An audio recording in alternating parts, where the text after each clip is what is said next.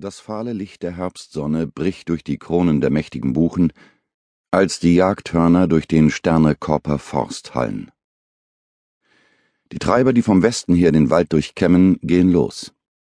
Unter ihren Stiefeln raschelt das Laub. Sie laufen zügig, aber nicht schnell. Das Wild soll behutsam in Richtung der Jäger gedrängt werden. Die stehen rundherum auf Anhöhen postiert, von denen sie das Gelände gut überblicken können.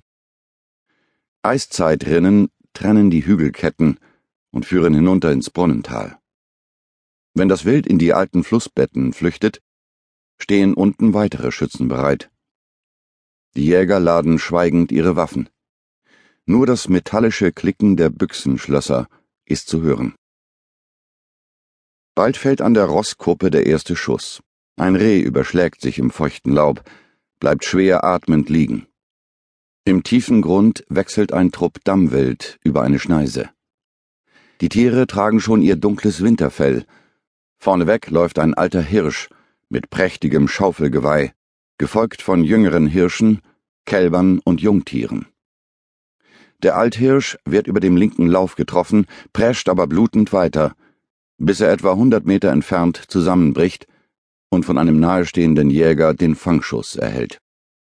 Erst jetzt gerät der Trupp in Panik. Zwei Kälber versuchen nach den Seiten auszubrechen, schaffen es aber nicht die Böschung hoch und werden gestellt. Die Jungtiere bleiben verschont, aber statt zu flüchten, halten sie inne, so als wüssten sie nicht wohin. Als warteten sie darauf, dass die Alten sich nochmal aufrappeln und sie in Sicherheit bringen. Endlich springen sie los und verschwinden im Dickicht. Am Silberrücken hetzt eine Rotte Wildschweine vorbei, vom Hochsitz aus nimmt einer der Jäger die Bache ins Visier. Ein dreijähriger Keiler dreht um und entkommt. Die anderen Tiere flüchten in eine Schlammsenke, wo bereits die Jäger auf sie warten. Der ganze Wald ist in Aufruhr geraten. Eichelhäher, Buchfinken, Singdrosseln, Kolkraben fliegen rastlos umher, stoßen Warnrufe aus, die untergehen im Gebell der Jagdhunde, im Krachen der Äste, im Geflatter der Blässhühner, im dumpfen Trab der flüchtenden Wildläufe, im Widerhall der Schüsse, im Wehklagen der getroffenen Tiere. Gegen Mittag geben die Jagdhörner das Signal zum Ende des Schießens. Die Jäger eilen herbei, sichten ihre Beute, machen sich daran, das Wild aufzubrechen. Sie arbeiten schnell, mit geübten Handbewegungen, die das Weidmesser durch das noch warme Fleisch fahren lassen. Ein Jäger packt oben an der Rosskuppe das Reh am Kopf, das am Morgen zur ersten Beute wurde, schneidet die Unterseite des Halses auf, zieht Luft und Speiseröhre heraus und verknotet sie miteinander. Er öffnet vorsichtig die Bauchdecke, zieht mit einem Ruck die Innereien heraus. Er trennt die Beckenknochen auseinander und löst den Enddarm aus. Von den Innereien nimmt er die Leber und das Herz. Die Leber soll später zum Jagdessen gebraten werden, das Herz bekommen die Hunde. Plötzlich zerreißt ein Schuss die Stille. Die Jäger halten inne. Als hätte auch er diesen Schuss gehört, schreckt Hauptkommissar Daniel Voss aus dem Schlaf. Er blinzelt, schnappt nach Luft, gähnt und blickt verwundert um sich. Der Wecker zeigt halb eins. So lange hat Voss schon ewig nicht mehr geschlafen.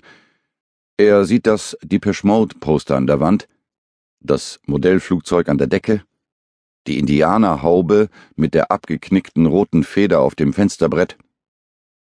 Er atmet den süßlichen, schweren Geruch ein, der wahrscheinlich vom Teppichboden kommt. Dann schließt er wieder die Augen. Wie er hierher gekommen ist? Tja, wenn er das so genau wüsste. Es fing wohl damit an, dass er vor vier Monaten geweint hat. Das war ihm schon sehr lange nicht mehr passiert. Zum letzten Mal bei seiner Jugendweihe, als Tante Hanna aus Hamburg statt des versprochenen Stereorekorders dieses blöde Kofferradio mitgebracht hatte. Verzweifelt war er damals, weil er dachte, niemals mehr einen Stereorekorder aus dem Westen zu bekommen.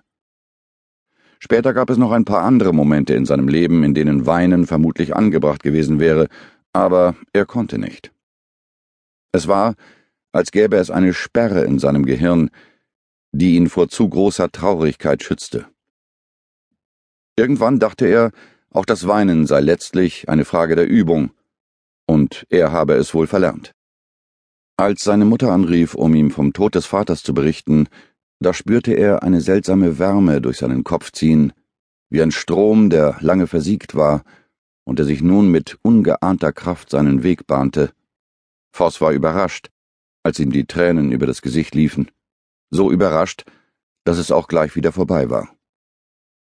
Er hat sich seinem Vater nie besonders nahe gefühlt, diesem stämmigen, schweigsamen Bauersmann aus Sternekorb. Doch nun war der Alte tot und Voss musste sich um so viele Dinge kümmern.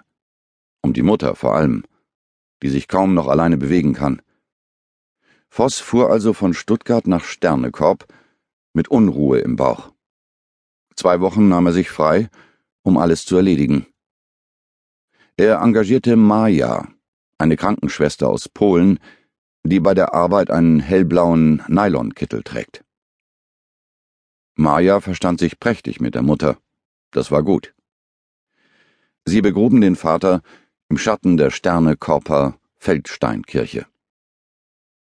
Kurze Zeit später schickte eine LKA-Kollegin in Stuttgart ihm die Stellenausschreibung zu. Gesucht wurde ein neuer Leiter der Mordkommission in Bad Freienwalde, nur 20 Minuten von Sternekorb entfernt. Die Kollegin meinte es sicherlich gut mit ihm. Sie sagte, so könne er näher bei seiner Familie sein, er löschte die Mail und fuhr dann ein paar Wochen später doch zum Vorstellungsgespräch nach Bad Freienwalde. Etwas zog an ihm, und er gab nach. Wie immer. Voss hat sich oft gefragt, wie die anderen es schaffen, ihrem Leben eine Form zu geben. Er richtet sich meist in dem ein, was sich gerade so ergibt. Wenn er mal versucht hat, bewusst eine Entscheidung zu treffen, ist alles ganz furchtbar geworden. Er muss nur an die missglückte Verlobung mit Nicole denken oder an dieses seltsame Auto, das er sich gekauft hat. Irgendwann hat Voss gelernt, sich treiben zu lassen.